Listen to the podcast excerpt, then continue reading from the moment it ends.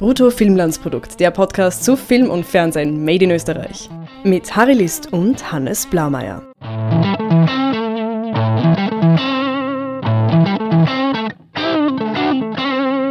Hallo Hannes. Servus Harry. Du, äh, wir eigentlich wollten wir erst nächste Woche den nächsten Podcast aufnehmen, aber ich glaube, wir müssen jetzt schon eine Folge einschieben, weil sonst haben wir erstens einen riesigen Stress und zweitens wächst uns dieses Prägau über den Kopf und es wird dann vier Stunden. Machen wir lieber zwei Folgen, oder? Machen wir lieber zwei Folgen. Wir diskutieren also die ersten zwei Folgen Prägau. Kein Weg zurück, der Untertitel. Ja, gilt auch für die Zuseher, äh, also absolut suchterregend. Phänomenaler, phänomenaler Cliffhanger am Ende der zweiten Folge. Äh, Wie wird sich da Hannes Bloch aus diesem Dilemma herauswinden? Ich weiß Ja. es nicht und ich kann es mir eigentlich auch nicht erklären und äh, deshalb werde ich da nicht widerstehen können, ähm, am Freitag äh, wieder einzuschalten. Ja, Am 30. September. der Hauptcharakter heißt Hannes, wird gespielt von Maximilian Brückner. Was ist der? Bayer, glaube ich. Glaube auch, ja. Ist wurscht, die Mischung in der Serie ist so grandios. Der schweizerische Kollege, Polizeikollege, spielt mit dem österreichischen Kollegen gemeinsam. Und beide sprechen irgendwelche Dialekte, die sicher nicht in der Steiermark zu finden sind, wo die Serie eigentlich angesiedelt sind. Und äh, äh wurscht, das sind aber ja, schon Details. Österreich ist halt ein Land der Open Borders. Ja, ja, Schmelztiegel. Ja, Hannes Buchner ist eigentlich ein ganz normaler Polizist. Aber dann hat er diesen einen großen Fehler begangen. Äh, und zwar, Wobei Fehler ist natürlich untertrieben, es ist eher Vertrottelei. Ich weiß nicht, mir fällt kein besseres Wort ein. ja, zwar hat er da bei seiner Verkehrskontrolle die betrunkene Nichte am Steuer ähm, gehen lassen. Seine betrunkene Nichte. Genau, genau. Hat er gehen lassen, äh, also für, wie soll ich sagen, ähm, Ja, jetzt nicht rot werden. Er hat sich einen blasen lassen von ihr. ja schon.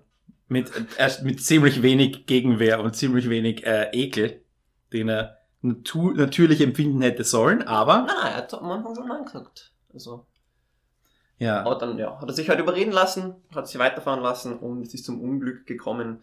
Und jetzt muss er die Ermittlungen gegen sich selbst leiten. Wobei ich ja eigentlich dazu sagen Eigentlich ist er Schaß, weil sie hatte einen völlig normalen Unfall. ja, Er hat sie halt Genau. betrunken fahren lassen. Das war sein Fehler. Also ich meine, dass äh, jetzt die Inzucht, die hier eine ganz große Rolle spielt, ist ja wohl äh, sekundär relevant für das. Er hat sie fahren lassen. Äh, sie war, saß auch am Steuer äh, und sie, sind, sie ist tödlich verunglückt, gemeinsam mit ihrem Freund, der allerdings nur im Koma liegt. Das heißt, da ist die konstante Gefahr, dass der aufwacht und ihn verrät, weil er das gesehen hat, was fürchterlich schlecht inszeniert war und es gab noch einen anderen Zeugen. Also das war das Problem. Aber die eigentliche Schuld, die er hat, die richtige Schuld ist, dass er sie betrunken hat fahren lassen und ihr dadurch das Leben gekostet hat. Und äh, dann versucht er das zu vertuschen, weil es dann halt DNA-Spuren gibt, weil er ja offenbar daneben geschossen hat. Und ja, deswegen äh, muss er das dann vertuschen, weil er auch der quasi zuständige Ermittelnde ist, wobei ich mir nicht zu vorstellen kann, wie kann jemand zuständig sein, dessen, dessen Familie betroffen ist. Also gibt es da bei der Polizei nicht Regeln, dass der da eigentlich ja raushalten er, sollte. er wird ja dann eh abgezogen. Aber ich gebe da schon recht, das ist da irgendwo eigentlich ein klarer Unfallhergang. Äh, da bräuchte die Polizei derzeit nicht so große Ermittlungen machen. Und ich meine, der Charakter Matthias, dieser andere Polizist, der versucht es eh irgendwie zu argumentieren, ja, es gibt eben diese Familienfehde, ähm, Hölzels gegen Hartmanns äh, in der Stadt. Und die verunglückte Rosa ist eben eine Hartmann und ihr, ihr Freund war, der, war ein Hölzel, ist ein Hölzel, lebt er noch. Und ähm, da, um, um da sicherzustellen, dass die Familien da nicht aneinander geraten und sich gegenseitig die Schuld zuweisen, ähm, wollen sie da halt das lückenlos aufklären. Trotzdem äh, wird es da immer ein bisschen tragischer präsentiert, als sie es eigentlich äh, wissen sollten, weil ähm, eben nichts von ein, für einen Mord äh, sprechen würde, wie der Matthias das Mhm. sich, äh, wie Matthias die These auf, aufstellt. Ja, und dann entwickeln sich die Ereignisse, weil äh, Rosa hat zwei Geschwister. Die, der eine ist offenbar auch mehr als brüderliche Liebe Da ist mehr. Und und ja, be- Inzest ist und- in Prägau ganz normal. ja, auch zwischen den ähm, Familien, die, also innerhalb dieser Großfamilie Bucher und wie sie alle heißen, Hartmann. und der Bucher Hartmann. Und der andere Bruder hat was mit der Frau vom, wie heißt der? Hannes? Hannes. Und ja, also alles sehr kompliziert, sehr verwirrend und es ist, vielleicht kann man das gleich vorausschicken, es geht irrsinnig viel. Also wie habe ich es gestern formuliert? Einfach too much going on. Es ist, es sind mir zu viele Handlungsstränge, die äh, viele davon einfach zu unwichtig sind und ziemlich viel hätte ich davon rausgestrichen. Und wir werden nachher auch noch über das Format an sich reden, weil wir haben es ja hier mit viermal 90 Minuten zu tun. Frage natürlich, warum hat man nicht viermal, äh, achtmal 45 gemacht? Was dann schon quasi eine, einer normalen Miniserien Standard entsprechen würde, wie wir es so gewohnt sind von vielen, vielen anderen Sendern, von BBC bis zu den äh, Netflix und so weiter, also die ja auch dieses Format 8, 10 Folgen, äh, irgendwie ist das als Standard etabliert und das, ich, kann man jetzt drüber diskutieren, was jetzt da die großen Vor- und Nachteile sind. Ich sehe allerdings jetzt ziemlich wenige Argumente, die für 94 Minuten sprechen. Und wir haben ja gestern nach der Folge auch drüber geredet, dass irrsinnig wenig passiert ist in 90 Mhm. Minuten. Vielleicht magst du kurz auf die zweite Folge eingehen, was da so, A, was sich dann Geschicht, in der Geschichte noch ein bisschen entwickelt, nur so ein bisschen die großen äh, Meilensteine abgehen und dann sagen aus deiner Dramaturgensicht, was das große Problem bisher ist bei Bregau, erzählerisch. Ja, ähm, der Sebastian, also der, der, der Bruder von der verstorbenen Rosa, der begibt sich selber auf die Suche nach äh, einem möglichen Täter, findet da eben diesen Dirrmeier, das ist dieser Zeuge, ähm, der was gesehen hat, wie Hannes euch da einen äh, Blowjob geben hat lassen. Das ist der Armin Rode mit dem Kaninchen, für die, die jetzt mit den Namen noch nicht so ganz mitgekommen sind. Und ähm, ja, der bringt da aus dem Dirrmeier äh, heraus, auf Kosten des Kaninchens, muss man dazu sagen, ähm, dass eben der Hannes da involviert ist und stellt dann am Ende der zweiten Folge den Hannes äh, zur Rede, äh, bewaffnet mit einem Samurai-Schwert. Mhm.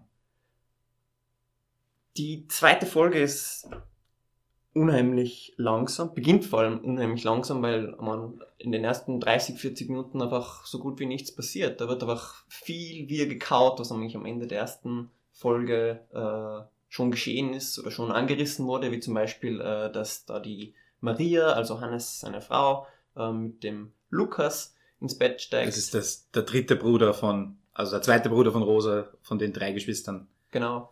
Ähm, oder es wird die Beziehung von Hannes und seiner Tochter Sarah ein bisschen näher erläutert, aber das bringt alles die Geschichte nicht weiter und da, ähm, Sandra heißt sie, oder? Glaube ich.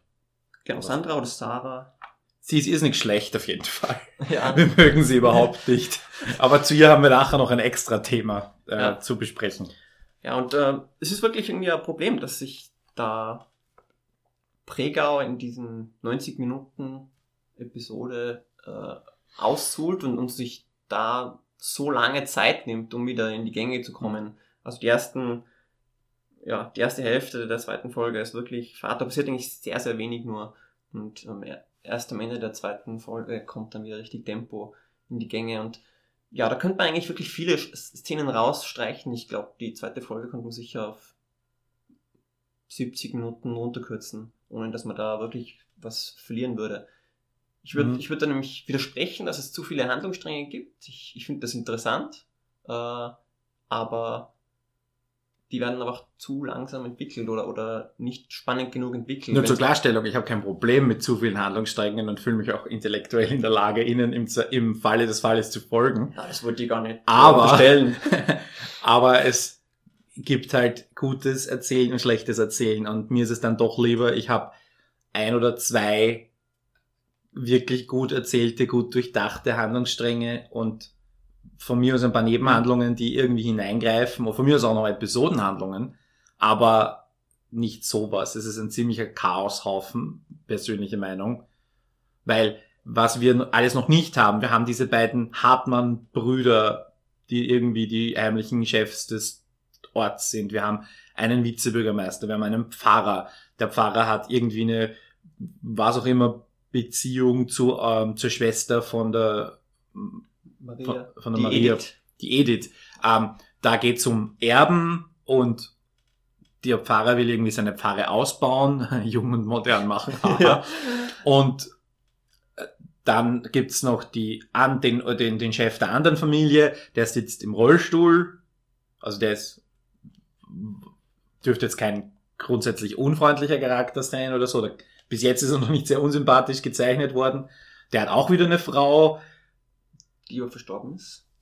In einem LKW der Hartmanns. Genau, also das ist diese, und dann gibt's das Bordell, die Russenmafia, die äh, irgendwie mit ihren Prostituierten am Strand an der Leine, hat die denn eine Leine in der ersten Szene? Ich glaube schon, ich bin mir auch nicht Äh, ganz am, sicher. am Strand spazieren gehen und dann sind aber auf der anderen Seite sind ihre Prostituierten doch wieder irgendwie frei und der Hannes hat dann seine die ganze Zeit seine Visionen und die Tochter Sandra hat irgendwelche Visionen.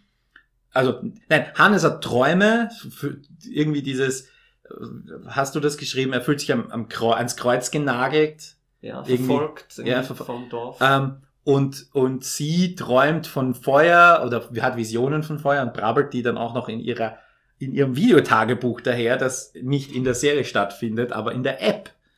Und all diese Dinge sind, haben jeweils vielleicht zwei Minuten, drei Minuten Raum gehabt bis jetzt, was zwar in, in Gesamtspiellänge auf 70 Minuten kommt und der Rest wurde halt Hannes und seiner Familie gewidmet, wo auch genug ist. Seine Frau geht ja, hat ja ein Verhältnis mit diesem dritten, zweiten Bruder, dritten Bruder, wie auch immer, äh, Lukas, also auch wiederum mit ihrem Neffen, aber diesmal hat sogar mit ihrem blutsverwandten Neffen, weil Hannes ist ja nur eingeheiratet, also nur, entsch- entschuldigt auch nichts, aber ähm, ja. Das ist mir zu viel und es ist irrsinnig schwierig. Und äh, es ist schwierig, ja, es ist ähm, schlecht erzählt teilweise. Und es sind dann, worüber wir uns immer ziemlich, ziemlich abbrechen, ist, wenn die Dialoge da wirklich hölzern, kann man schon gar nicht mehr sagen, daherkommen, sondern ja, leider wirklich sehr unauthentisch. es gibt da dieses böse, böse Klischee über die ARD Degeto Produktionsfirma. Ähm, wir werden diesen schönen, äh, schönes Video verli- verlinken, die Degeto Ritter, wo genau das ähm, irgendwie zum Thema ist. Und ich glaube einfach, dass hier fünf Redakteure, davon zwei von der ARD Degeto, haben hier ähm, ziemlich viel herumgeschnippelt und ich glaube punktuell einfach Dinge nicht unbedingt besser gemacht. Mag sein, dass ich mich irre, mag auch jetzt keine wirkliche Schuld da jetzt irgendwie zuweisen, weil ich es einfach nicht weiß. Aber es schaut schon so danach aus, nach dem, was man so von, ja, es muss dann doch irgendwie seniorentauglich sein, habe ich das Gefühl.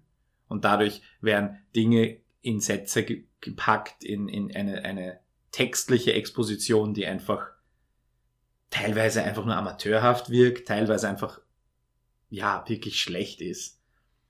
Ich, ich, ich habe nicht so das Gefühl, dass, äh, dass man da versucht, einem auch äh, die Senioren, ähm, Senioren-Zielpublikum der ARD anzusprechen, weil ich meine, schlussendlich geht's ja doch um diesen Polizisten, der zuerst äh, sich um diesen äh, Blowjob geben lässt und dann ähm, immer weiter in diesen Strudel des Verbrechens hinabdriftet und ich könnte mir gut vorstellen, dass er im äh, am Ende der vierten Folge wirklich äh, zum kaltblütigen Mörder wird, um sich da weiterhin aus der Schlinge zu ziehen.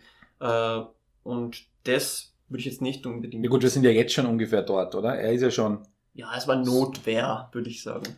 Aber natürlich äh, war es seine Schuld. Aber was ich sagen möchte, ist, eben, ich habe nicht so sehr das Gefühl, dass man da eben versucht, die Senioren zu erreichen, sondern ähm, ich denke, dass da einfach, ja, da gibt es ein Problem an der Qualitätskontrolle. Ich weiß nicht genau, wie das ausschaut, da die Drehbuchentwicklung, aber Hm. ähm, da springen schon etliche Dialogzeilen ähm, hervor, wo man einfach sagen muss, äh, das gibt's nicht, dass das niemandem aufgefallen ist.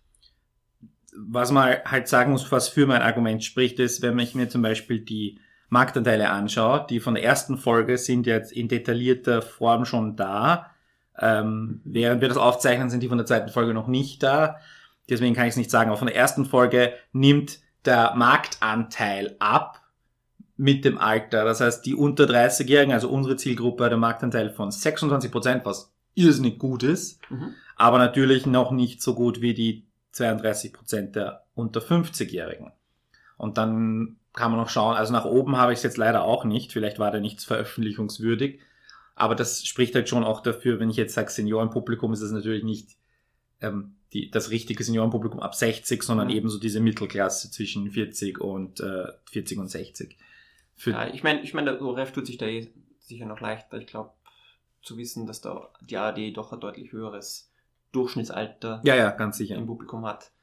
Aber der, wir, wir wissen noch nicht, wann die ARD das ausstrahlt. Ähm, Angekündigt ist es fürs Ende des Jahres, okay, aber noch nichts Konkretes. Ist. ja, also die, da, aber wie gesagt, trotzdem muss man ja natürlich zwei Interessen unter ein Dach bekommen. Also wir hätten ja, wenn das nur der ORF produziert hätte, wäre das sicher eine Nummer kleiner geworden und Mhm. ähm, äh, es hätte vermutlich anders ausgesehen. Das traue ich mir schon zu sagen. Also da möchte ich dem ORF auch in Schutz nehmen, dass man sich hier, dass man hier Kompromisse schließen musste. Und allem die drei zuständigen ORF-Redakteure, die da beteiligt waren. Ja, äh, 800.000 Leute haben im äh, Schnitt zugesehen Gute Zahl. bis zu 840.000 in der Spitze. Und bei der zweiten Folge waren es dann die Zahl, habe ich äh, nur mehr 700.000. Also doch ein deutlicher Verlust, wenn man so will, von einem Tag auf den anderen. Mag jetzt am unterschiedlichen Sendeplatz liegen. Wollen wir gleich über die Sendeplätze reden, weil Ah, oder also ich finde, ich find, äh, so ein Verlust von 10, 12 Prozent oder so finde ich jetzt nicht deutlich, weil Pregau war ja als Eventserie angekündigt. Äh, ich denke, gerade bei so ersten Pilotfolgen äh, schaut halt dann doch meistens ein größeres Publikum zu und dann sagen sich manche, okay, ich habe jetzt mal reingeschaut, ist nichts für mich, schaue ich nicht Ja. weiter. Und da finde ich eigentlich 700.000 Zuschauer für die zweite Folge durchaus ein Erfolg. Nein, es ist eh normal, dass nach der ersten Folge es deutlich runtergeht. Das ist bei jeder Serie so weltweit, soweit ich weiß, dass die erste Folge, auch von jeder Staffel, am Anfang schauen die Leute wieder zu und dann geht's wieder runter. Genau. Und erst wenn die Serie ausgeht, also wir reden jetzt hier von sehr langlaufenden Serien, erst am Schluss geht's dann meistens wieder nach oben bei der letzten Staffel. Genau, weil, weil man es halt doch als, als Event ansieht. Äh, Zuerst wollen wir mal Ja, aber gerade bei einem Event sage ich, bleibe ich doch dran. Also vor allem, wenn es nur vier Folgen sind. Also wir wissen halt nicht, was in der TV-Thek passiert und die Sendeplätze sind natürlich Mhm. sehr verschieden, weil der Montagssendeplatz ist etabliert mit, ähm, ich möchte jetzt nicht sagen Frauenserien, aber eher so Shondaland-Sachen laufen meistens am, am Montag. Grey's Anatomy, Private Practice, Ja, der- Scandal, Der solche Sachen. ORF-Serienmontag. Ja, eh, aber der ist eben, wie gesagt, der wird eben Ja. Für ein eher weibliches Publikum, wobei hingegen der Dienstag ist dann Crime, ähm, beziehungsweise dann Comedy. Also die, der, der Dienstagssendeplatz war korrekt, der Montagssendeplatz war irritierend.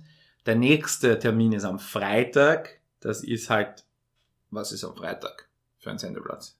OF1, keine Ahnung. Eher so Da ist der Tag zum Ausgehen. und dann wieder Dienstag, also wieder der richtige Sendeplatz. Wäre es nicht besser, immer dienstags zu bleiben, wenn der Sendeplatz etabliert ist, beziehungsweise ich hätte es dann auch wieder besser gefunden, wenn man acht Folgen gemacht hätte und dann hätte man sie entweder in Doppelfolgen ausstrahlen können und wäre wär man wieder am gleichen gewesen, oder man hätte tatsächlich zwei Monate lang eine Serie ausstrahlen können im, im klassischen Rhythmus. Hm, Also, ich meine, die Entscheidung, dass das 90-minütige Folgen werden würden, ist sicher schon am, ganz am Anfang gefallen. Aber auch wie die Serie dann aufgebaut worden ist, äh, auch von der Handlung. Ich denke, dass das eigentlich schon von Serie zu Serie unterschiedlich sein kann. Ich persönlich prä präferiere äh, 45 Minuten, weil ja, weil es einfach kürzer und knackiger ist und dann sind die Autoren auch irgendwie dazu veranlasst, dass, dass immer was geschieht. Ähm, Mhm. Kann sein, dass die 90 Minuten auch ein Kompromiss mit der ARD sind. Also könnte ich mir gut vorstellen. hm, gut möglich. Ähm, Aber ich habe jetzt nicht, prinzipiell nichts dagegen. Ich finde es nicht eine schlechte Entscheidung. Äh, hm. und bezüglich, dass es eben da innerhalb von acht Tagen ausgesendet wird, ähm, ich meine, es hat bietet eben Vor- und Nachteile, bin ich jetzt ganz unentschlossen. Vorteil ist halt schon, dass das diesen Event-Charakter hat. Äh, Nachteil ist halt, dass, dass es vielleicht für manche Zuseher schwierig zu, ist, äh, an all diesen Tagen zuzusehen. Eben zum Beispiel Freitag, äh, wie erwähnt, da gehen einfach viele junge Leute aus und glücklicherweise können sie dann auf der DVD nachschauen, aber die Live, äh, Version wird vielleicht weniger Zuseher haben. Was? Ausgehen? Wozu gibt's Netflix? Was machen die jungen Leute? Ha, ah, weiß nicht, war nie jung. Okay, also Freitag die nächste Folge, Folge 3. Hier gleich der Hinweis, dass wir, was heißt wir, du, also ich lese es Korrektur nachher und stell's dann online, aber du schreibst, du machst die Hauptarbeit. Äh, du machst Reviews immer gleich in der Nacht, immer gleich danach. Danke dafür. Zwei Folgen sind schon online. Wir haben sie verlinkt auf fortsetzung.tv, wo wir beide äh, mitschreiben. Eure zukünftige, wenn sie nicht schon ist, Lieblingsseite für serielles Erzählen aller Art. Und auch äh, intern, obwohl wir mit deutschen Kollegen zusammenarbeiten, intern immer unser Spitzname Fachseite für österreichisches Fernsehen. Also die Links dazu findet ihr äh, in den Shownotes. Wollen wir, über was möchtest du als nächstes reden? Wollen wir über die App reden? Mhm, gerne, ja. Also die Firma Tonio, die eine, wer öfter ins Kino geht, wird das schon mitbekommen haben, eine App entwickelt hat, die dir eine Quizfrage stellt, sobald dieser äh, Trailer ähm, von Tonio erscheint. Du musst du die App aufgedreht haben und dann über, den, über das, Mik das Mikrofon erkennt den Ton und initiiert die Frage. Und da haben sie jetzt eine App herausgebracht, die in der Strategie des ORF, der natürlich immer mehr Second Screen einbauen will, das ist quasi die nächste Entwicklungsstufe. Bisher gab es ja noch nicht so viel. Gibt es eine eigene App für Android und ähm, äh, Dingsbums, das andere mit dem Apfel. Und auch, was ich vorher gesehen habe, es gibt Desktop-Versionen dieser Apps, wo dann einfach nur eine äh, handygroße Umgebung aufgemacht wird, äh, wo man das auch nochmal machen kann. Das werde ich jetzt das nächste Mal laufen lassen, weil diese App hat bei mir am Handy überhaupt nicht funktioniert. Ich werde jetzt das Mikrofon vor den Fernseher stellen, das nächste Mal vom Computer und werde die App am Desktop aufmachen und mal schauen, ob es dann funktioniert. Bei meinem Telefon hat es äh, bei der ersten Folge gut funktioniert. Ähm, bei der zweiten hingegen habe ich leider nicht laut zu laufen bekommen, trotz mehrerer Neustarts. Ähm, Hm. Ich finde diese App eine spitzenmäßige Idee. Äh, und ich finde es auf jeden Fall toll, dass. Was ist denn drin überhaupt zu finden? Sag mal. Ja, also ähm, es gibt einen kleinen Familienstammbaum, ähm, damit man sich die Namen besser merken kann. Dann gibt's äh, so Akten zu jeder Figur, äh, um, um mehr über die zu erfahren. Ähm, aber die Haupt, das Herz eigentlich der App. Warte, zwischen Akten kurz.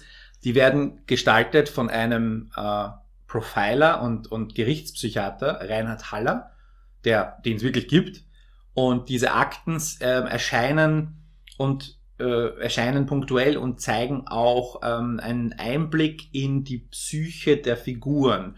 Ganz spannend ist daran, also man kann das sowohl, wenn man ein psychologisches Interesse hat, ist das ganz spannend, und wenn man ein dramaturgisches Interesse hat, weil es natürlich die Motivation der Figuren aus einer realen Perspektive beleuchtet. Ähm, nur so als kleiner Einwand. Das fand ich jetzt nicht so schlecht. Am Anfang habe ich mir gedacht, das ist eher ein dramaturgischer Einwand. Man kann einiges lernen, also wir können auch einiges davon lernen aus dieser psychologischen Perspektive für die Erzählung der Geschichte.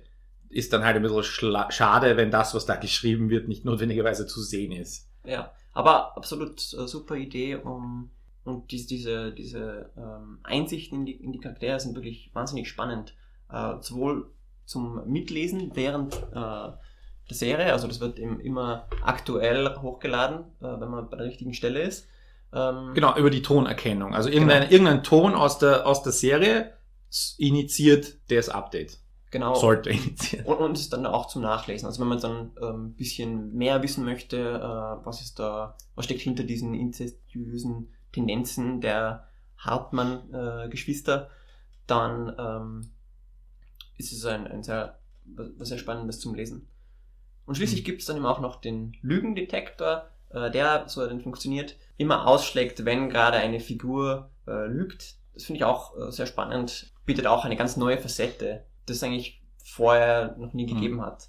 Muss jetzt sagen, für mich persönlich hat sich der Mehrwert bisher in Grenzen gehalten. A, weil die App nur mehr schlecht als recht funktioniert hat und B, weil ich jetzt nicht das Gefühl habe, in den Momenten, wo sie funktioniert hat, die Lüge nicht als solche erkannt zu haben. Also es ist natürlich, wir wissen ja oft, wenn jemand lügt. Also wir haben ja gesehen, was er gesehen hat vorher. Wenn er dann sagt, nein, ich habe es nicht gesehen, brauche ich jetzt nicht unbedingt, unbedingt daneben etwas, was vibriert und mir sagt, hey, Max Diermeier lügt jetzt. Also, Ja, aber oft genug äh, schlägt es immer auch aus, wo wir es eigentlich sonst noch nicht hätten wissen können.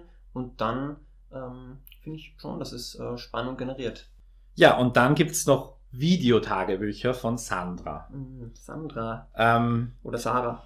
oder Sarah. Ich glaube, es ist Sandra. Sandra, gut, bleiben wir bei Sandra. Die Tochter von Hannes und Maria, also gespielt von Maximilian Brückner und Ursula Strauß. Und die, leider habe ich mir die Schauspielerin nicht notiert. Das ist jetzt keine, meine ich jetzt nicht respektlos. Ich habe es einfach noch vergessen. Und diese Sandra oder Sarah hat ein Videotagebuch, das sie zuerst schon geführt hat.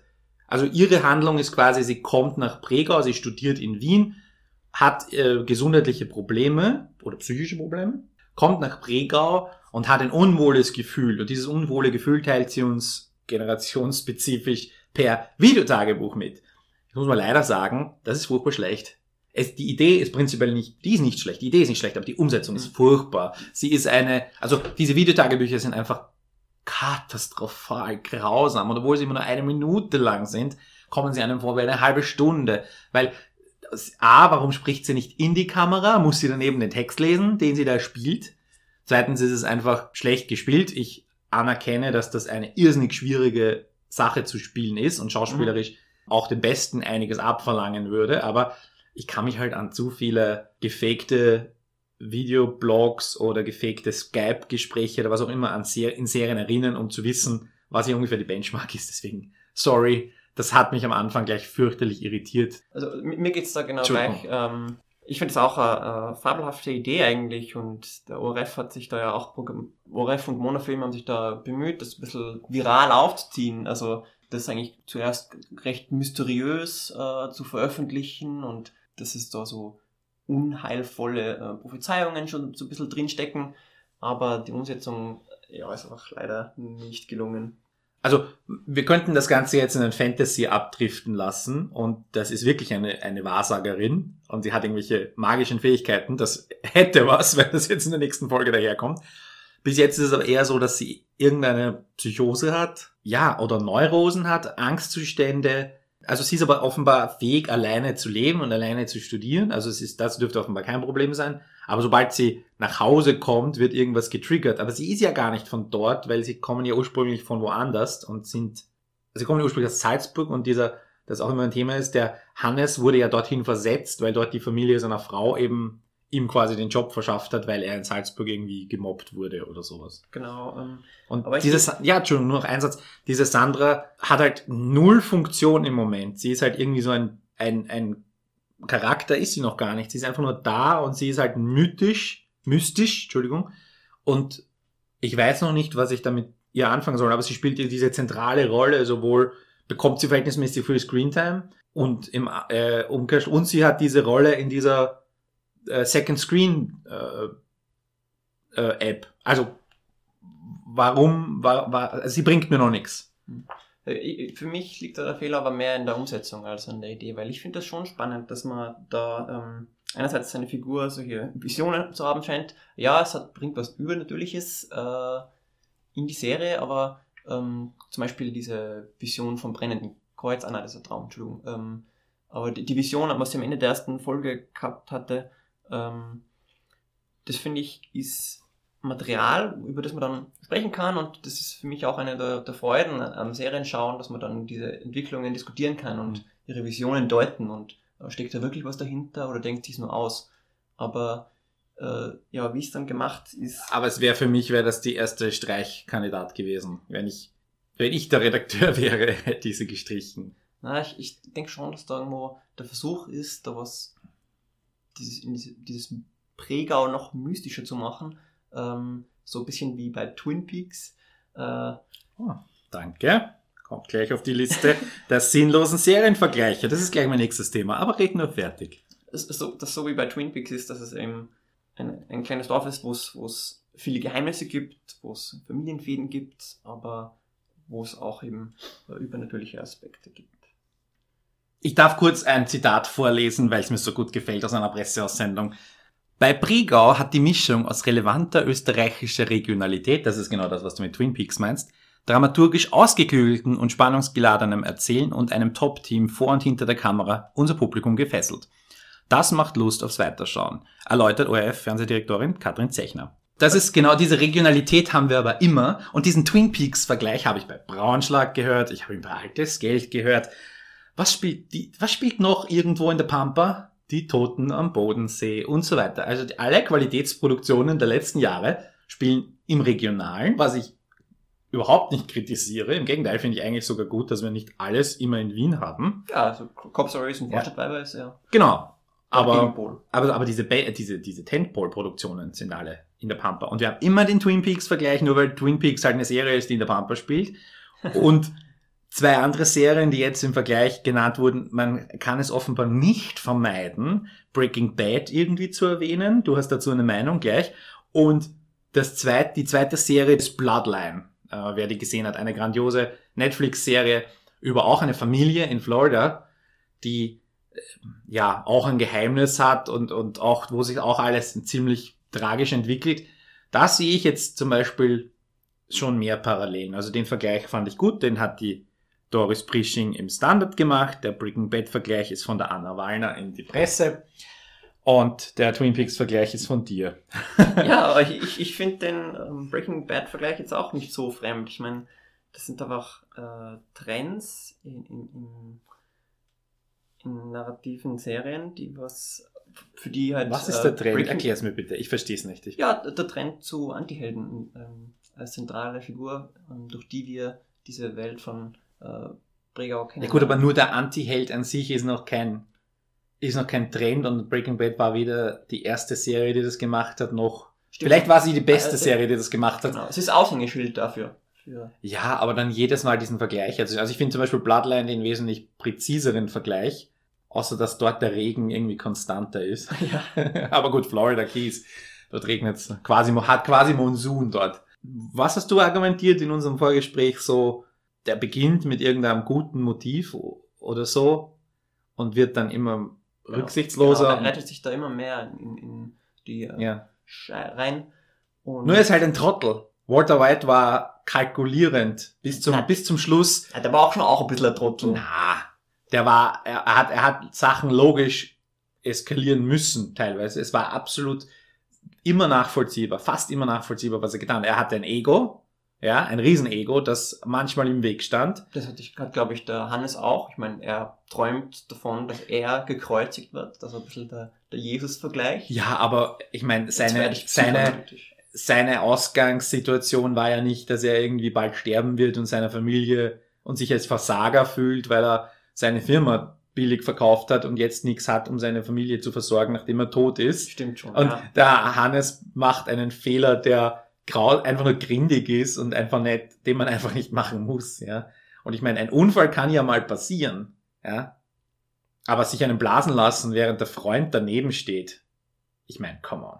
ja, natürlich sehr verwerflich, aber es hätte ja niemand wissen können, dass es dann äh, solche Konsequenzen hat, dass sie dann stirbt.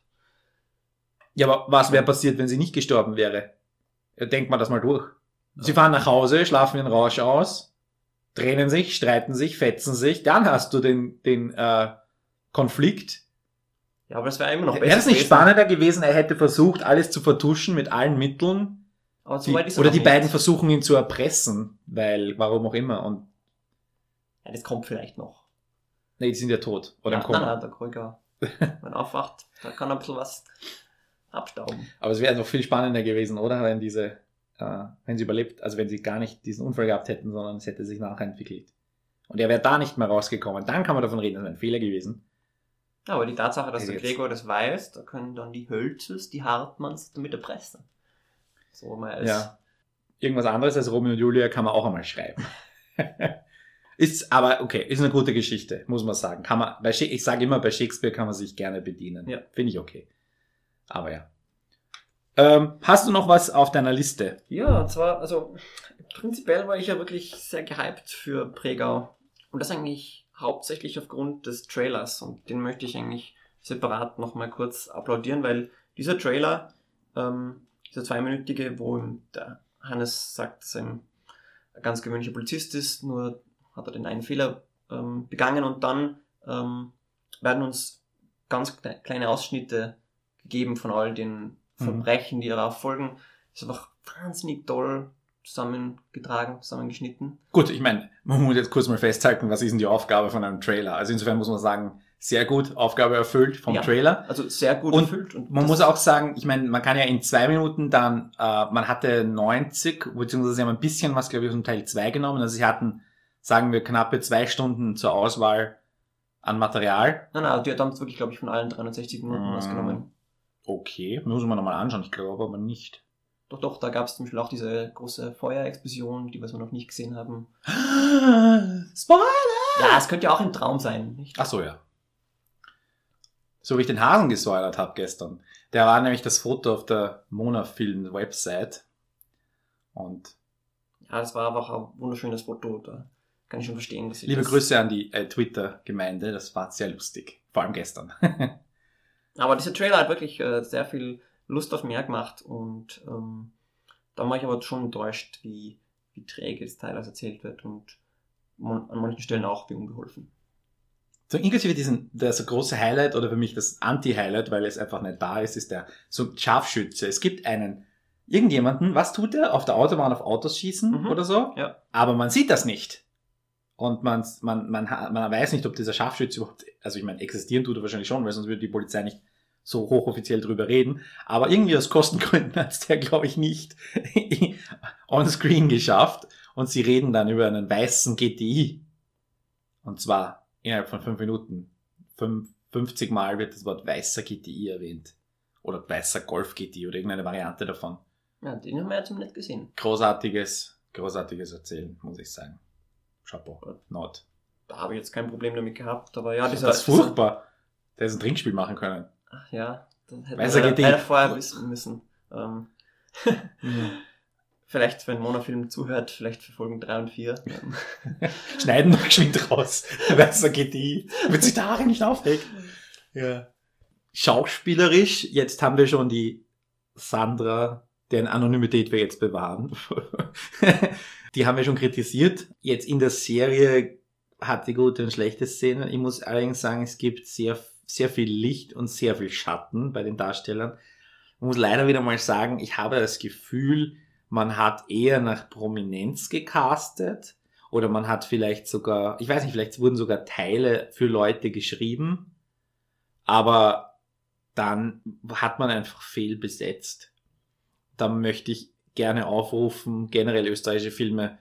Ich weiß schon, es macht irgendwie Sinn, prominente Namen zu besetzen, aber da ins Casting ein bisschen mehr zu investieren und ich glaube, das ist auch das, was große Qualitätsserien im Moment abhebt, dass sie zwar auch ein paar große Namen immer drin haben, aber aufgrund der Auswahl bei den großen Namen schon sehr präzise sein können und im zweiten Schritt dann auch sehr, sehr viel neues Talent hervorholen und ins, in, in, ins Scheinwerferlicht bringen, weil die wirklich, wirklich großartige Performances abliefern. Auch hier sein Bloodline als Positivbeispiel genannt. Ben Mendelssohn, der eine der Hauptrollen spielt, der ist zwar kein Unbekannter gewesen, aber der hat doch seinen oder seine Karriere nochmal auf eine völlig andere Ebene gebracht. Und so ein Casting würde ich mir sehr wünschen in Österreich. Aber natürlich sitzen dann die Redakteure und sagen, hm, wie verkaufen wir das Produkt? Wie, wie schaffen wir das? Und dann spielt halt ein Robert Balfrader einen Polizisten. Das ist jetzt prinzipiell nicht komplett daneben, aber ich weiß nicht, ob es da nicht einige Leute gegeben hätte, die besser wären. Für diese spezifische Rolle, diese ernste Rolle vor allem. Ja, ich habe prinzipiell jetzt äh, kein größeres Problem mit dem Großteil des Casts. Ich finde es okay, dass immer wieder dieselben Schauspieler zu sehen sind, weil ich meine, man muss es halt aus der, aus der Sicht der Schauspieler sehen. Ich meine, wenn wir jetzt nach Amerika blicken, ähm, da ist natürlich der Pool viel größer, aber, aber für die Schauspieler, wenn es zum Beispiel man Schauspielerin wie Alison Hannigan nimmt, die hat zuerst sieben Jahre Buffy gemacht und dann neun Jahre. How I Met Your Mother und was weiß ich, was sie jetzt macht, aber da hat dann keiner gesagt, boah, äh, die Hennigan, die spielt da immer, äh, jede, jede Season. Ähm, insofern halte ich es nicht für verwerflich, dass man. Ja, aber jede Season ist ja was anderes als jede Serie. Weil, ich meine, allein wir haben jetzt das Ursula Strauß-Jahr, oder? Schnell ermittelt kommt noch das jetzt, dann im Kino sie zwei Filme. Ich meine, sie hatte jetzt auch irgendwie eine Karrierepause, habe ich vorher ein Interview mit ihr gelesen, sie hatte ja gerade den Unfall. Hm. Und ähm, also ist okay, dass die ja jetzt wieder Vollgas gibt. Ist, und ich meine, ich habe auch gegen Ursula Strauß überhaupt nichts. Und die ist bei viel Licht dabei, was ich vorher erwähnt habe. Aber trotzdem stelle ich mal die Frage, ich weiß schon, kleiner Markt, wenige Jobs für wenige Leute. ich, das ist eine persönliche Meinung. Und wenn wir hier auch ein bisschen genereller über österreichischen Film immer reden können und dann, mich würde interessieren, was ihr davon haltet. Also der Aufruf ist da.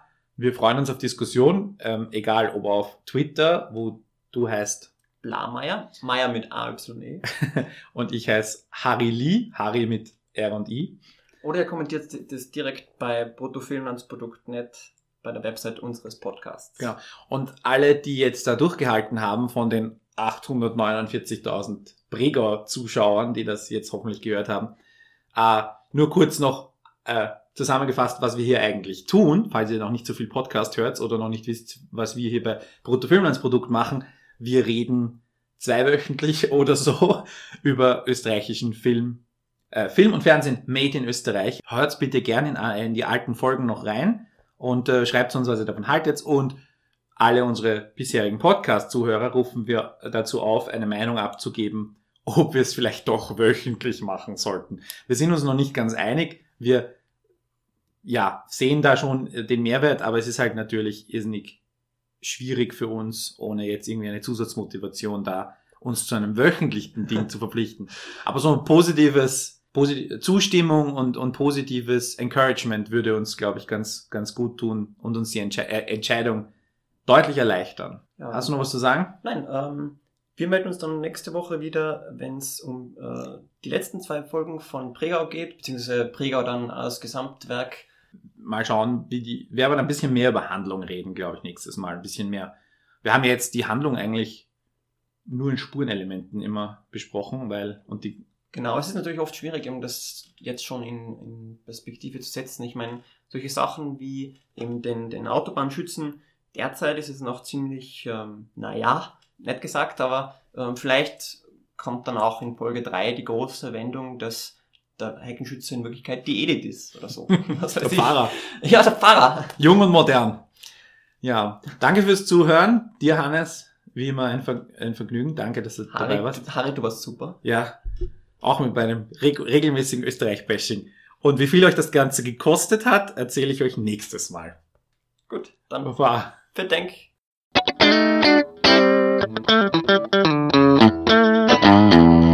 Bruttofilmlandsprodukt.net